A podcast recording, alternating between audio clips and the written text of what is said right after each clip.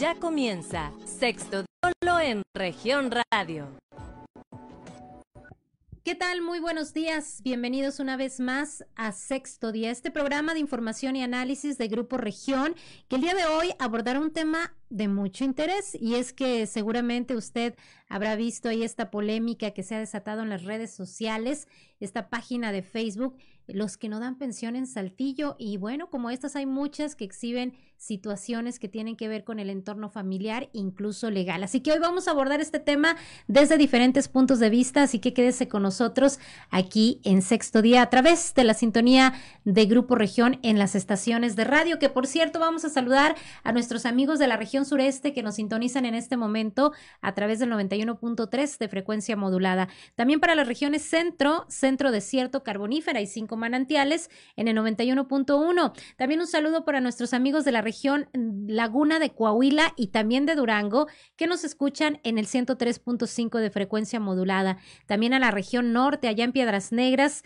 en la región norte de Coahuila y el sur de Texas, en el 97.9 y finalmente a nuestros amigos de Acuña, Jiménez y del Río Texas en el 91.5 de frecuencia modulada. Sin duda, todas nuestras estaciones de radio con presencia y cobertura, no solo en Coahuila, sino más allá en nuestros estados colindantes y al sur de Texas, por supuesto. También nos puede usted sintonizar en nuestra página de Facebook, Región Capital Coahuila. Ahí estamos transmitiendo en estos momentos en vivo para que usted participe con nosotros, nos mande sus comentarios, dudas, inquietudes a través de la plataforma digital. Mi nombre es Jessica Rosales. Quédese con nosotros. Este tema va a estar muy interesante el día de hoy y precisamente para platicar de él, tendremos aquí en el estudio a la licenciada Erika Ledesma Rodríguez. Ella es abogada de la Unidad Civil y Familiar de la Defensoría Pública también tendremos una entrevista con el comisionado presidente del Instituto Coahuilense de Acceso a la Información Pública, Luis González Briceño.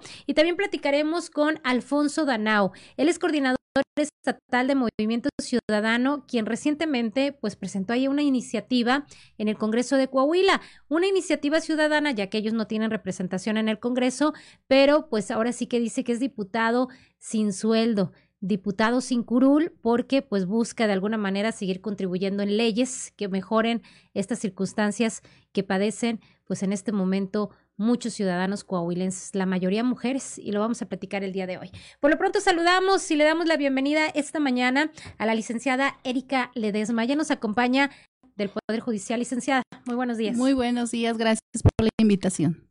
Licenciada, pues para platicar de este tema creemos que es muy importante orientar a la ciudadanía, al auditorio, sobre el tema de la pensión alimenticia. Vemos esta creación de una página de Facebook donde si bien pues se evidencia al deudor alimentario, esto no garantiza el cumplimiento de esta obligación. Por eso nos parece importante pues señalar el camino a aquellas mujeres en su mayoría, porque también hay hombres que tienen mujeres que son deudoras alimentarias, eh, de dónde tramitar una pensión. ¿Qué es lo que, primero que nada, implica? ¿Cuál es este derecho que tienen los hijos, ¿no? De, de, de una relación. Así es, este, como bien lo comentas, eh, tanto los menores como los adultos mayores, incluso eh, las esposas, tienen derecho a reclamar una pensión alimenticia. Y como lo comentas, existe esta página que ha tenido mucho auge dentro de las redes sociales. Sin embargo, pues no garantiza el cumplimiento o que alguien ordene dicho cumplimiento de esa pensión alimenticia. Entonces, para que pueda proceder legalmente, una, mm, el acreedor alimentista, que puede ser menor de edad o un adulto mayor, eh, tiene que acudir ante los juzgados familiares y presentar una demanda de alimentos formalmente ante un juez. Eh, los alimentos que entendemos por alimentos, alimentos es el vestido, el calzado, este, la educación, gastos médicos y se presenta, así como lo menciono, ante un juzgado familiar mencionando eh, cuál es el centro de trabajo del deudor alimentista. ¿Para qué? Para que se le pueda girar un oficio a su centro de trabajo y le retengan el porcentaje de acuerdo a las necesidades del acreedor alimentista. Este, el criterio de, de, los juzgados de los jueces es que si existe un hijo, otorgan un 20% por un hijo. Si existen dos o más de dos, es el 15% por hijo. Pero ya se estaría decretando de forma judicial. Se tendría que respetar que es un criterio, ¿verdad? que, se, estaría utilizando, porque la ley como tal no dice este porcentaje, pero depende de lo que se presente, lo menciona usted, la necesidad alimentaria de, de educación, de techo también, ¿no? Así es, es de acuerdo a las necesidades, este, por ejemplo, de los menores de edad, eh, atendiendo a su grado de estudios, alimento al que están acostumbrados dentro de la relación y una vez que se, ahí, se da la separación, se establece un régimen de acuerdo a un estudio socioeconómico que establece el juez. Pero de entrada, cuando se promueve la demanda de alimentos, el juez, para beneficio de los menores, decreta ya provisionalmente una pensión alimenticia. No tienen que estar esperando los menores hasta que haya una sentencia donde se le condene al deudor alimentista. Eh, el juez busca el bienestar de los menores o en su caso también ahorita se ha presentado mucho lo que es la protección a los adultos mayores, los han dejado en abandono, en estado de abandono. Entonces también los padres en esta situación pueden demandar a los hijos mayores de edad para que se les otorgue una pensión alimenticia. Perfecto. Una de las eh, circunstancias que nos manifiestan aquellas eh, mujeres sobre todo eh, que tienen la custodia de los niños es que las parejas para evadir el cumplimiento pues eh, señalan que no tienen trabajo o renuncian a sus centros laborales.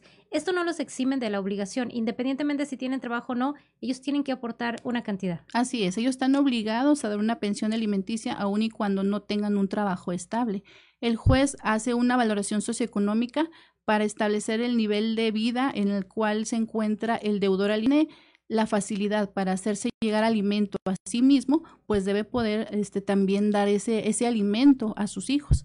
Entonces hace una valoración socioeconómica y en base al salario mínimo también establecido ahorita en la región se decreta una cantidad mínima, eh, no en porcentaje, sino en cantidad líquida, pero no se exime de la obligación para dar una pensión alimenticia a los deudores.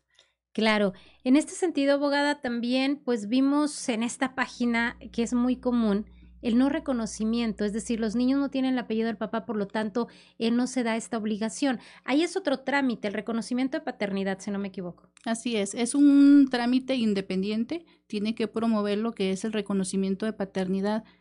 Eh, se ofrece una prueba, lo que es la prueba de ADN, y dentro de las reclamaciones o que nosotros llamamos pretensiones, se solicitan las pensiones vencidas. Si yo, mamá, estoy bien segura de que el hijo es tuyo, es biológicamente, tú eres el padre, entonces te demando y te reclamo las pensiones desde el nacimiento, incluso desde que me encuentro embarazada, yo te puedo demandar todos los gastos que se generaron. Entonces el juez autoriza que de manera retroactiva te pueda otorgar esas pensiones vencidas. Perfecto, sí, porque hay, hay gente, bueno, ya que sí, sí, sí tiene el apellido, que sí tiene el reconocimiento, que pues manifiesta que han pasado muchos años sin el pago de una pensión. Ahí también se puede reclamar anteriores, años anteriores. Sí, sí se puede reclamar pensiones vencidas. Anteriormente se tenía el criterio de tres años a partir de que se cumplió, se dejó de aportar esa pensión. O sea, dejó de aportar en el 2008, por ejemplo, pero nada más es retroactiva hacia tres años. Ahorita estamos 2022, en el 2019 hacia acá se podría reclamar.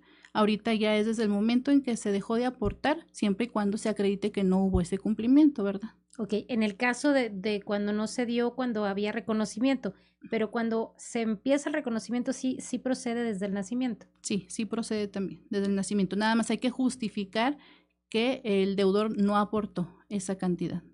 Perfecto. Sí. Muy interesante, abogada, porque la gente luego no sabe qué camino seguir, cuál es la cuestión legal que tienen que buscar para el cumplimiento de estas obligaciones. Y bueno, en este sentido, también vemos que existe un registro de deudores alimentarios.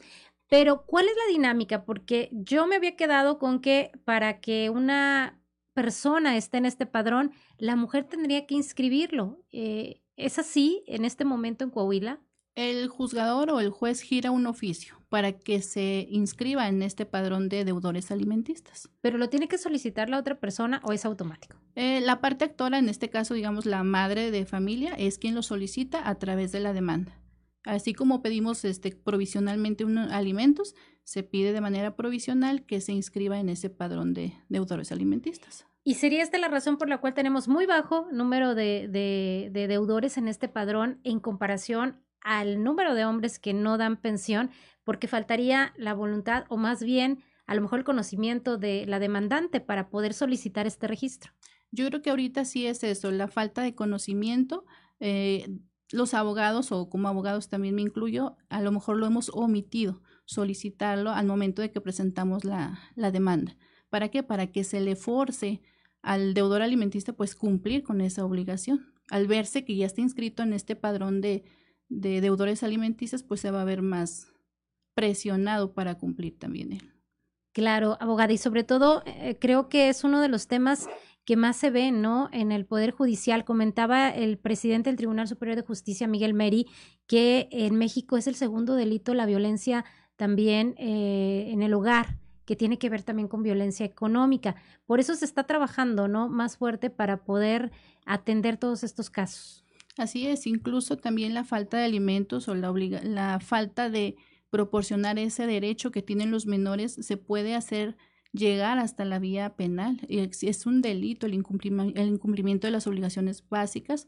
¿Por qué? Porque se está desprotegiendo al menor. Por eso se está tomando en cuenta esa violencia económica que se está dando en las, en las familias. Perfecto. Sí, mire, tenemos aquí una información estadística precisamente del Poder Judicial del, del, magistrado Miguel Meri, que él en entrevista señalaba que de 1.560 denuncias que se recibieron en 2020, la cifra se elevó en 2021 a 2.600 casos en la entidad y él señala que en México la violencia de género ocupa el segundo delito más cometido.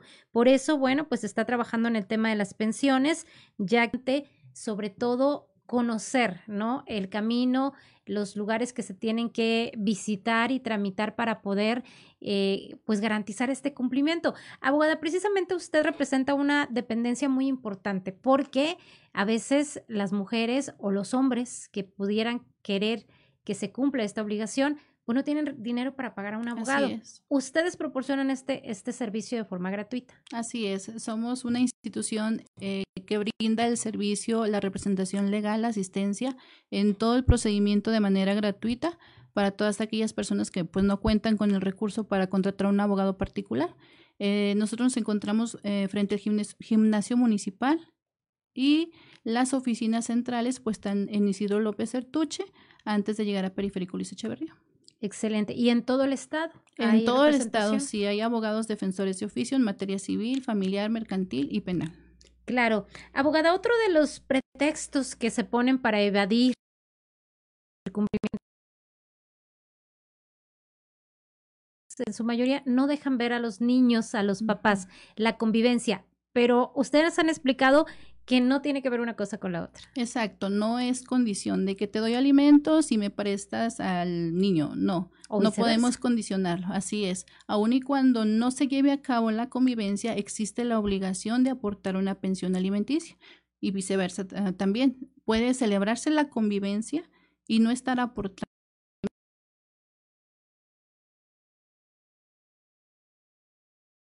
alimenticia porque estamos hablando en este tema no de una cuestión de un problema de pareja, porque luego se confunde.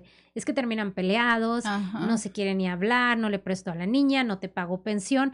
Estamos hablando del derecho, eh, ¿cómo le llaman? El derecho superior de los niños. Interés superior del menor, Ajá. Que es la obligación que se tiene para con ellos y la importancia de solventar todas sus necesidades, porque tenga o no tenga trabajo el papá o la mamá, los niños comen, los niños tienen que ir a la escuela y es algo que se debe cumplir, abogado. Así ambos estamos obligados como padres a solventar las necesidades de nuestros, de nuestros hijos.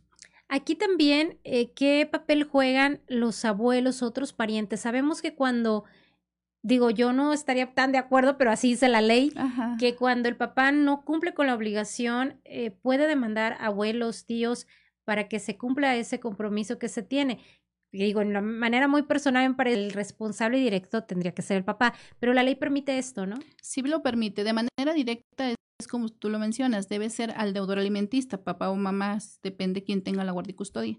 Eh, pero en, se señala lo que es una aval alimentista y comúnmente pues son los abuelos, abuelos paternos o abuelos maternos. Que también por ahí se da a veces el cumplimiento de esta obligación. ¿Qué tan común, abogada, es este tipo de casos? ¿A qué se enfrentan ustedes cuando llegan este tipo de demandas? Que, ¿De qué manera cuidar para que el menor no se vea afectado? Pues realmente buscamos mm, de la mejor manera que el menor no se involucre. En cuestiones de alimentos, pues realmente lo que hacemos es la demanda, la, eh, la, guardia y custodia, solicitarla en favor de, digamos, de la mamá. Ahí mismo se decreta el porcentaje de pensión alimenticia sin necesidad de que se tenga que hacer a lo mejor alguna evaluación psicológica o alguna evaluación de campo. ¿Por qué? Porque los menores son afectados eh, emocionalmente. Y también hay casos donde el deudor alimentario, en este caso es deudora alimentaria. También hay hombres que se quedan con la custodia de, de los hijos y aquí es obligación, aunque a lo mejor eh, nuestros estereotipos, ¿no? La cultura que existe en México no se ve así, se ve al hombre como proveedor. Pero cuando ocurre esto, la mujer también está obligada a dar pensión alimenticia y también puede ser demandada. De igual manera, sí, la mujer puede ser demandada. Recientemente eh, me canalizaron un trámite. Eh, nosotros tenemos al papá y él tiene la guardia y custodia de tres menores. Demanda y mamá decía, yo no tengo eh, trabajo, no tengo solvencia económica, no puedo dar una pensión. Entonces el juez le comentaba ahí en la audiencia, tanto hombre como mujer estamos obligados a aportar una pensión alimenticia. Si no está trabajando, como es en el caso del hombre también, se establece en base al salario mínimo. Claro, porque insistimos, digo, el tema de que no trabaje, pues no lo exime de la obligación. y al contrario, debe motivarlo para buscar un, un, ingreso que le permita pues solventarse el mismo y también a los hijos. Porque a veces cuando establecemos una relación y cuando tenemos hijos, pues ya tenemos un compromiso y otras personas dependen de nosotros. No, no nos divorciamos de los hijos, ¿no? No, yo le comento a mis usuarios, porque así los llamamos a nuestros usuarios, que fallan como pareja, pero realmente los hijos no se divorcian, no se separan. Quienes se separan son ellos, pero que siempre van a ser padres. Entonces tienen que ver por las necesidades de sus hijos realmente. Claro, hay casos que se han documentado más a nivel nacional, abogada, de, de jóvenes que ya a lo mejor tienen mayoría de edad y nunca recibieron una pensión alimentaria en su caso ellos pudieran eh, solicitar esta pensión eh, o no sé si se trata de un reconocimiento o de pensión, ¿qué podrían hacer ellos de querer, porque muchos de ellos a lo mejor quieren estudiar, pero no tienen manera económica, ¿podrían solicitar ellos también algún tipo de, de, de demanda? Si ya son mayores de edad y se encuentran estudiando en el nivel académico de acuerdo a su edad, y quieren continuar sus estudios, sí pueden demandar alimentos. ¿Para qué? Para que su papá o su mamá incluso también les otorguen una profesión o algún arte. Pero igual si ya han transcurrido ciertos años y no demandaron en su momento, ya no va a ir acorde la, la edad el nivel académico a su edad. Entonces ahí ya no se les podría proporcionar una pensión. Ahorita la pensión alimentaria es hasta los 18 años o hasta que terminen ciertos estudios. Sí, hasta que terminen sus estudios, hasta que tengan una profesión o una carrera técnica. En ocasiones ya terminan una carrera técnica y quieren seguir estudiando, no sé, una profesión y ya no se les puede otorgar. Claro, es eh, muy alto, abogada, el número de casos que llegan con ustedes de, de este tipo de la pensión alimentaria. La verdad, sí. Eh, digamos, de 100 trámites que nos canalizan, tenemos a lo mejor el 70% van los alimentos y lo que es el divorcio, ¿verdad? En el divorcio pues van incluidos también lo que son los alimentos. Perfecto. ¿Y, varía el tiempo de este trámite? Pues sí, es variable de acuerdo a, por ejemplo, las notificaciones de los demandados, que en ocasiones no se les puede ubicar, así como usted lo comentaba, se esconden, cambian de domicilio constantemente, de trabajo, entonces a veces sí se complica un poquito, por eso puede variar el tiempo y se buscaría también como el acuerdo para que ellos cumplieran con esto o, si suele ser muy difícil. No, sí se busca llegar a un acuerdo, ¿verdad? Se, cuando sí tienen un centro de trabajo, como lo comentamos ahorita, inmediatamente se gira el oficio, ¿verdad? Para que le empiecen a descontar. Pero si no tienen un centro de trabajo estable o conocido, pues se busca la forma de, de hacerlos eh, que se presenten ante el juzgado para que sea el juez también quien les haga saber de su obligación. Perfecto, pues bueno, abogada, le queremos agradecer muchísimo esta información tan importante y bueno, finalmente nada más invitar a la gente a que se acerque a las oficinas de la Defensoría en caso de que no tenga recursos para un abogado y llevarlo de la manera legal para garantizar el cumplimiento. Así es, ahí los esperamos quien necesite del apoyo. Si no cuentan con recursos, estamos en la Defensoría de Oficio para brindarles este servicio de manera gratuita.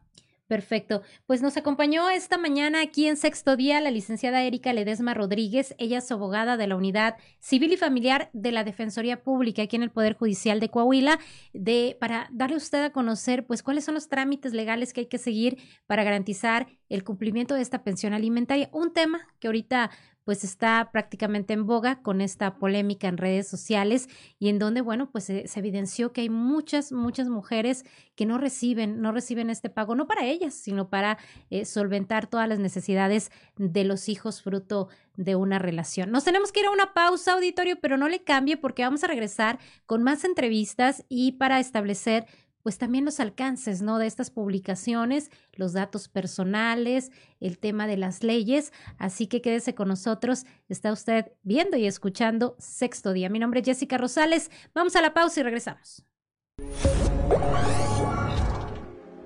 En un momento regresamos con más información. Sexto Día, solo en región radio. Disfruta de toda la información y el mejor contenido de Coahuila y de México. Estás escuchando Sexto Día, solo en región radio. Muchas gracias por continuar con nosotros aquí en Sexto Día para todo el estado de Coahuila y bueno, más allá también en Durango, el sur de Texas. Saludos a todos nuestros radioescuchas. Acuérdese que estamos en Facebook Región Capital Coahuila. Ahí nos encuentra usted también en las redes sociales.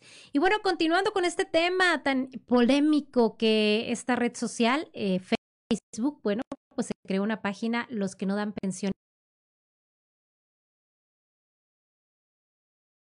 Mujeres que están tratando de buscar mecanismos para el cumplimiento de esta obligación.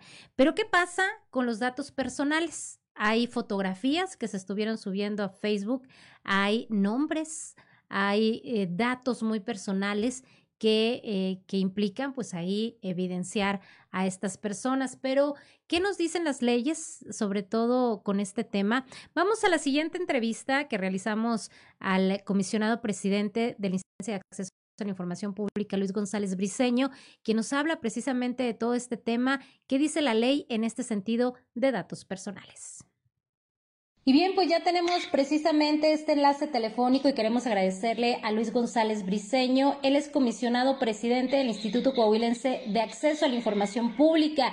Y es que qué importantes son nuestros datos personales, cómo resguardarlos, cómo cuidarlos para evitar que eh, tengan un mal uso, precisamente con este tema de la creación de páginas en Facebook, donde pues ahora la moda es evidenciar situaciones que tienen que ver en el ámbito familiar y también en lo legal. Luis, te saludamos, muy buenos días. Eh, muy, buenos, muy buenos días, Jessica. Eh, pues bueno, a tus órdenes y siguiendo a tu comentario, bueno, pues habrá que destacar en una primera instancia qué son los datos personales. Y yo te quiero comentar que los datos personales es cualquier información de una persona física relativa a su domicilio, su nombre, eh, su número telefónico, su correo, sus preferencias sexuales, su entorno familiar, como ahorita el que tú comentas, se está abordando en redes eh, sociales. Estos en gran medida son datos personales que protegen eh, o que se protegen desde la constitución política de la República y bueno, han sido replicados en todos los estados eh, abono al tema de que pues, los datos personales eh, primero deben de ser respetados por todos aquellos, no importa que sean del ámbito privado o del ámbito público, son datos que a fin de cuentas eh, en determinado momento te pueden generar alguna discriminación y alguna vulneración a la privacidad y a la intimidad. Claro, sin embargo Luis, pues existen muchas dudas porque eh, no hay una regulación todavía en Internet que impida o prohíba eh, cierta difusión.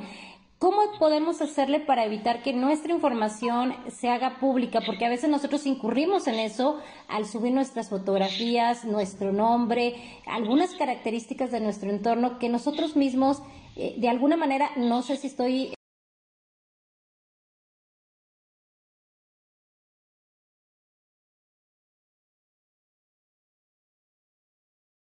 bueno, en una primera instancia eh, son medios de comunicación que dadas las circunstancias actualmente de la pandemia, pero anteriormente también pues, se, convirtieron en medios este, de difusión de información, no precisamente de información y oportuna, como puede ser la confiable de los medios de comunicación que efectivamente se, dedican a eso. Pero bueno, en este contexto, eh, Jessica, yo te quiero comentar que, pues antes de entrar a cualquier plataforma o red social, eh, vemos eh, los avisos de privacidad y las políticas. ¿Y qué son los avisos y las políticas? Simplemente es qué datos van a recabar tuyos y dónde puedes hacer una reclamación, pero sobre todo también en las, en, políticas, porque ahí claramente te establecen que tú formas parte de la red social, pero los datos o toda la información que tú subas ya no es tuya. ¿sí? Es de la red social la que... Eh, nada, lo digo de manera muy respetuosa, nada es gratis en las redes sociales, ¿eh? todo es a cambio de tus datos. ¿Quieres un correo? Dame tus datos. ¿Quieres participar? Dame tus datos. Pero bueno, ya en este contexto a veces tan, tan, invasor de la privacidad y de la intimidad, yo te quiero decir que también ya las redes sociales, eh, sabedoras de estas este, inconvenientes, y en Europa particularmente, se desarrolló una figura del derecho al olvido. ¿Y qué implicaba el derecho al olvido? Bueno, que cualquier persona puede solicitar al portal eh, que se, se borren sus datos de los buscadores. Claro, no necesariamente de todos. Quiero decir que, que bueno, solamente que no sean datos de relevancia eh, común de la sociedad, pero si yo te puedo darte un ejemplo, no sé si tú y yo conocemos a eh, Juan Pérez, por, por hacer un nombre, pero no tiene ninguna relevancia. Bueno, no hay necesidad o no se debe de publicitar en redes sociales a esta persona porque no tiene, más Juan Pérez se dedica a otras cosas totalmente distintas. Entonces, habrá que tener mucho cuidado en lo que subimos, pero sí está por ahí el derecho al olvido, pero también, eh, Jessica, eh, pueden solicitar a la propia página, es decir, la plataforma, que elimine estos contenidos te contestan por ahí si, si, si tú ves, si perteneces a alguna red social, ves por ahí que te dice aclaraciones o te dice derecho al olvido o te dice eh, borrar datos. Eh, tienen un entonces por ahí lo podemos ejercitar libremente. Esto independientemente de que cuando se cause un agravio, eh, podemos emprender las acciones legales, pero creo que eso ya es en función de o la persecución de un delito o una acción de naturaleza eh, civil ante los órganos jurisdiccionales. Perfecto. Justamente con eso, eh, Luis, ¿qué dice la ley respecto a nuestros datos personales? Sabemos que si las instituciones tienen esta información y hacen mal uso, podrían tener sanciones. Eh, ¿A través de qué instancias se tendría que proceder? Bueno, mira, ¿cómo se procede? Tú regularmente vas a sacar tu licencia, a pagar tu predial de vehículo y ahí vas dejando una serie de datos personales, es una huella de tus datos personales. Cuando estos datos son dejados en instituciones del Estado de Coahuila o estatales, pues bueno, eh, tú tienes derecho a ejercitar los derechos a acceso, rectificación, cancelación, es decir, tienes derecho a saber qué datos tienen, cuándo se deben cancelar, cuándo se deben de rectificar por ejemplo, cambiaste domicilio, cambiaste el número del foco, o cuándo te puedes oponer al tratamiento. Es decir, bueno, yo los di mis datos personales para tramitar mi licencia, pero resulta que me está hablando, pues eh, ahora para otra finalidad, cualquier que esta sea, pero no es para la que tú los diste. Entonces, tú puedes ejercitar, si en caso de que no reciba respuesta dentro de 20 días, acudes al Instituto Coahuilense de Acceso a la Información y él defiende tus derechos en una primera instancia para que no se siga haciendo mal uso de tus datos, para que tengan qué datos tienen y tener la posibilidad también de cancelarlos. Si esto resulta procedente, también habrá que aclarar por ahí que siempre y cuando resulte procedente la cancelación.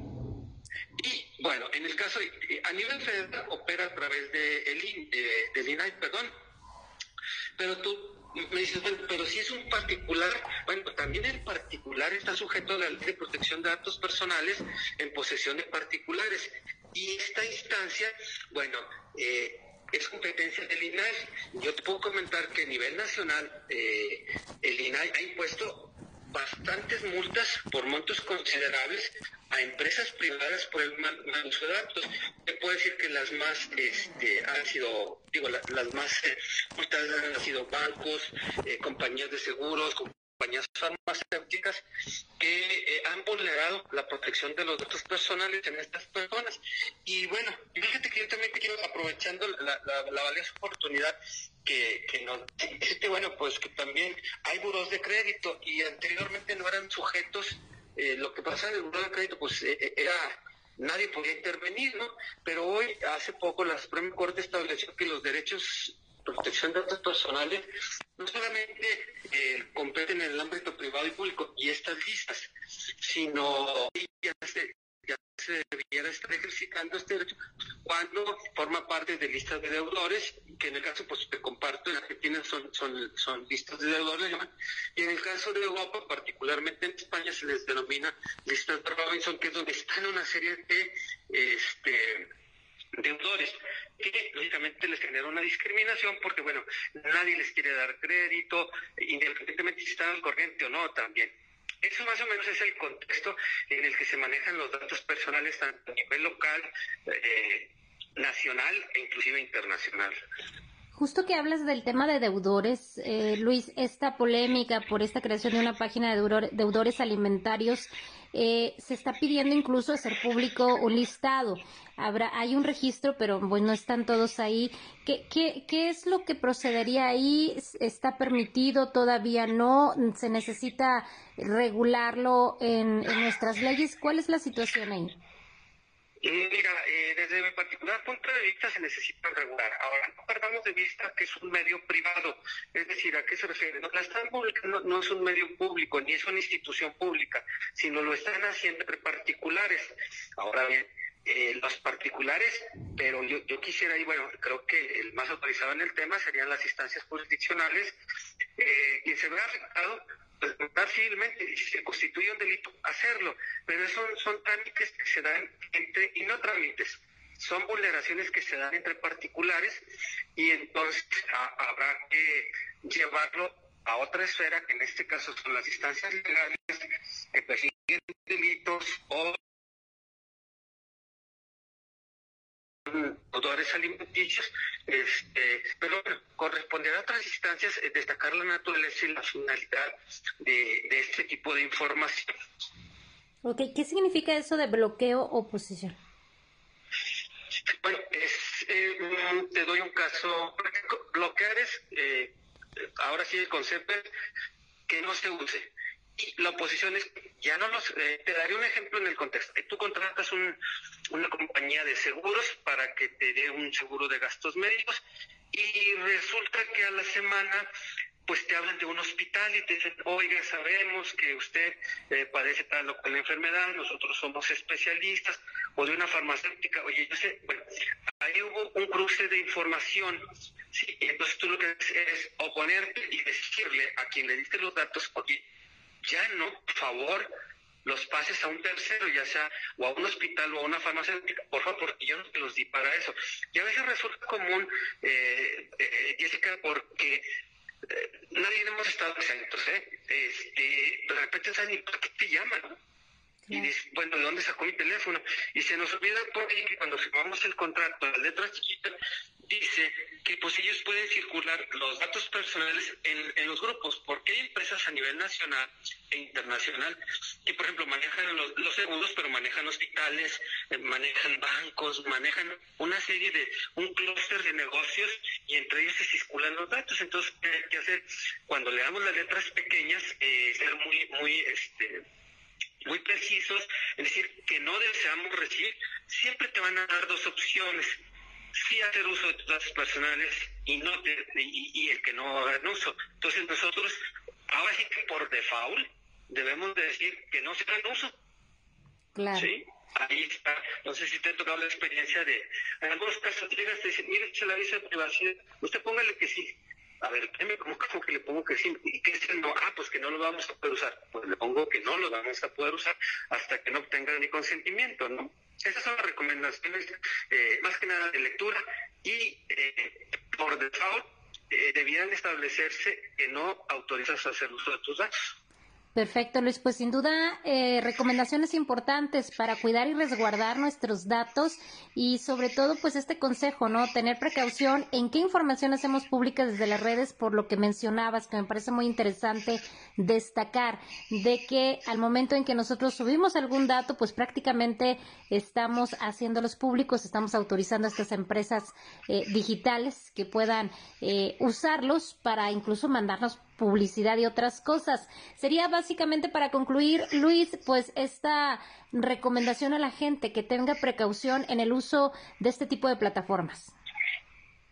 Sí, por supuesto. Mira, también destacar que son de gran utilidad, eh, No habrá que negar que las plataformas son grandes medios de comunicación y difusión, porque hoy tú publicas algo, por ejemplo, en Twitter o en tu cuenta institucional, de, Facebook, me refiero a las instituciones, y pues bueno, eh, en cuestión de segundos recorre, recorre el mundo esta noticia y difusión cuando son buenas acciones, también cuando son malas para prevenir. Lo que sí es eh, no desviar el objetivo de las redes sociales, que más que nada son de información y comunicación veraz y oportuna, sí, sin que impere el descrédito, sin que impere desde el anonimato, desde el anonimato, así sí lo es claro, la, la, calumnia, la calificación y bueno, sobre todo el daño a la intimidad y la privacidad. Yo creo que eso no es permisible, eh, lo que es permisible es comunicar de manera objetiva y con un gran sentido social.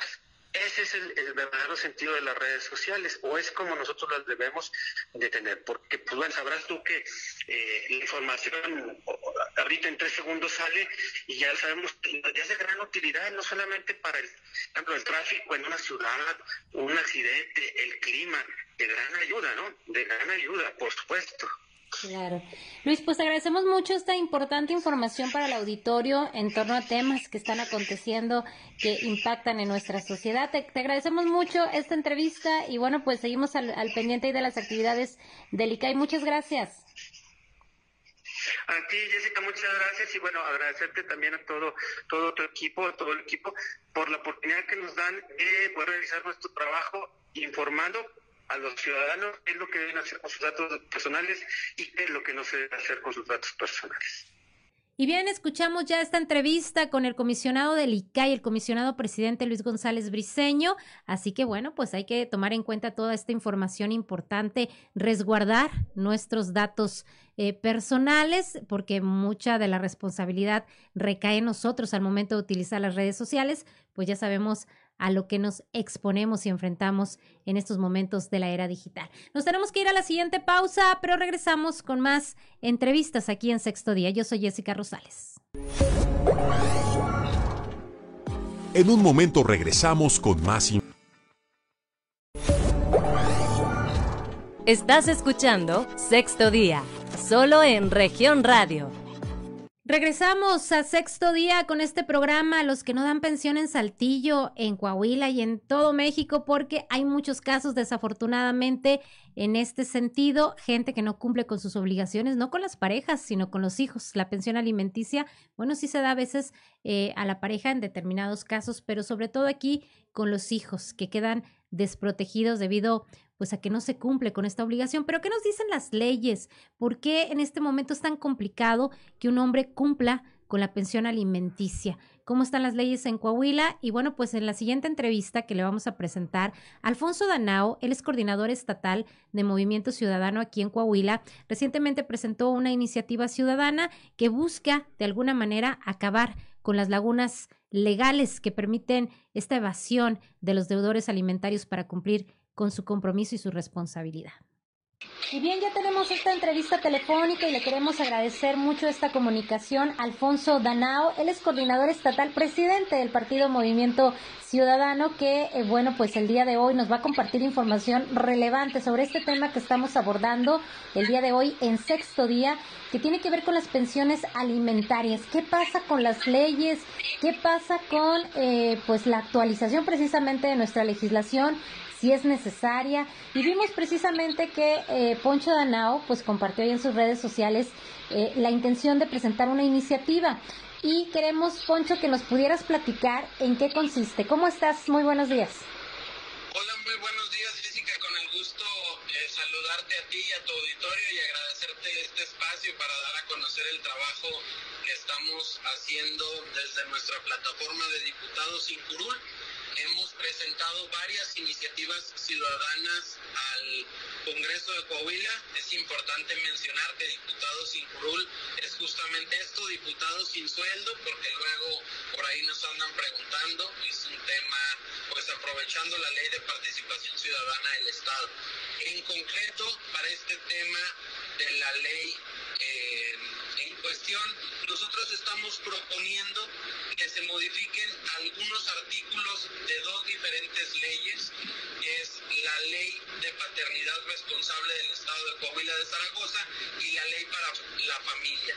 En estas dos leyes estamos planteando modificar diversos artículos con la finalidad de que el padrón de deudores alimentarios que actualmente tiene el Poder Judicial del Estado sea público.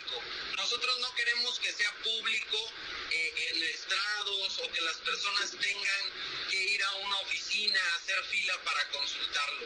Lo que nosotros queremos es que sea de verdad público y este padrón o lista negra esté disponible a través de una página web en el que los ciudadanos o ciudadanas interesadas pondrían datos generales de la persona a consultar y aquí vendría si está o no esa persona dentro de la lista de deudores alimentarios. Justamente, Poncho, pues el tema, luego vemos que para que esté en un padrón de deudor, pues tiene que ser la, la, la demandante, en este caso, pues la pareja, que quien incluye este registro tendríamos que buscar que sean los propios jueces ya ante una resolución que obliguen a, incluir a estos deudores en este listado, porque ahorita pues hay justamente estas limitantes. Así es, nosotros eh, estamos planteando justamente eso, que sea una obligación del Poder Judicial notificar al registro civil, que sería quien eh, administraría este padrón y estaría renovando los datos en el sitio web, que el Poder Judicial, en cuanto exista una sentencia, tenga que dar vista al registro civil, que el registro civil en su plataforma en línea, pues suba el nombre de este penoso deudor alimentario. Nuestra propuesta eh, va también un poco más allá, estamos proponiendo que al momento de casarse sea necesario incluir la consulta en este padrón. No que sea un requisito estar o no estar para contraer matrimonio, sino que tenga que ser del conocimiento de la persona si se está o, si no, para que sean las mujeres en, pleno uso de sus derechos quienes decidan, ya conociendo al sujeto, eh, si se casan o no, pero que no les vayan a salir por ahí con sorpresas. Muy importante, Poncho. Justamente luego, pues ya llegan a un matrimonio y resulta que hay otra familia, que hay compromisos económicos y esto merma precisamente ya eh, lo que sería un segundo matrimonio. Muy importante. Poncho, preguntarte, eh, muchos hombres sobre todo, sabemos que también hay mujeres deudoras alimentarias, pero la mayoría son hombres. Luego se van a otros estados, dejan sus trabajos y en este sentido también se vuelve complicado pues eh, el cumplimiento. ¿Había alguna posibilidad de una conexión eh, interestatal que hubiera ahí pues esta comunicación entre los poderes judiciales, eh, no sé si fiscalías o qué instancias, para que se cumpla con esta obligación independientemente del estado en que resida el deudor? Yo creo que sí, es una segunda fase de esta propuesta. Vamos a solicitar a nuestros diputados federales de Movimiento Ciudadano que pudiéramos hacer algo en el que se incluya o se genere un registro nacional de estos deudores alimentarios para que no suceda lo que justo me mencionas. Sabemos que después por el tema de los estados y lamentablemente muchas veces por cuestiones políticas, estos temas no avanzan este, entre los estados, pero nosotros queremos poner el ejemplo modificando la ley aquí en Coahuila y bueno, después tocará a los ciudadanos presionar a nuestros representantes federales para que esto pueda ser una constante en todos los estados y en la legislación federal. que ningún deudor alimentario en ningún estado del país pues pueda venir a engañar o a ocultarle información a un hombre o mujer en otro lugar. Perfecto. ¿Cuándo presentaste esta iniciativa? Iniciativa ciudadana, ¿verdad? Es una iniciativa ciudadana haciendo uso de la ley de participación ciudadana del Estado y la presentamos el día lunes. Este lunes, ¿y cuál sería el camino que tendría que correr ahí en el Congreso del Estado?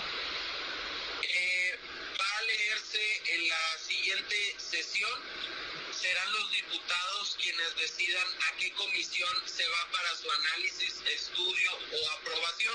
Generalmente las iniciativas ciudadanas como lo es la nuestra eh, se leen en pleno y se van a la comisión de y puntos constitucionales o a la que los diputados estimen la más pertinente. En esta comisión se estudia, se platica, se le ven los pros y los contras y posteriormente se vuelve a subir a pleno ahora sí para su aprobación. Es importante mencionarte que cuando se va a la comisión, nosotros vamos a pedir a la comisión que la manden una reunión con los diputados que integren esa comisión. Les vamos a platicar el porqué de nuestra propuesta que llevamos ya eh, meses trabajando, el por qué queremos que sea una realidad y serán ellos eh, eh, quienes decidan si primero la aprueban en comisión para que pase posteriormente al pleno, pueda ser aprobada y a partir de ahí entra en vigor. Perfecto, Ponce, ¿algo más que quieras compartir? No, nada más pues agradecerte el espacio y a todas las personas que escuchen de esta iniciativa recordarles que los diputados están ahí para representarnos a nosotros los ciudadanos, que son nuestros empleados y que nosotros debemos de exigirle a los diputados. Entonces, no nos vamos a esperar a ver si a los diputados les gusta esta propuesta. Creo que entre todos tenemos que exigirles para que sea una realidad. Perfecto, Poncho, pues muchísimas gracias por esta, esta entrevista. Muchísimas gracias. No, hombre, muchas gracias a ti. Y bien, pues ya le presentamos a usted diferentes enfoques de este tema que el día de hoy abordamos, las pensiones alimentarias, este compromiso, esta obligación que se tiene para con los hijos. Esperamos que con esta información, bueno, usted pueda actuar en caso de que sea alguna de las personas afectadas o también reflexionar si es de quien no cumple con una pensión alimenticia. Y bueno, pues en este sentido esperamos que el día de hoy, al abordar este tema, usted reflexione eh, en casa sobre pues estas circunstancias y este fenómeno, esta problemática social que se vive en nuestro estado y en todo México, por supuesto. Yo me despido, pero lo esperamos en la siguiente emisión de Sexto Día y, por supuesto, en todos los espacios informativos de Grupo Región. Mi nombre es Jessica Rosales. Le deseo, como siempre, que pase un excelente fin de semana. Te esperamos el próximo sábado a las 10 de la mañana. Hasta el próximo Sexto Día, solo en Región Radio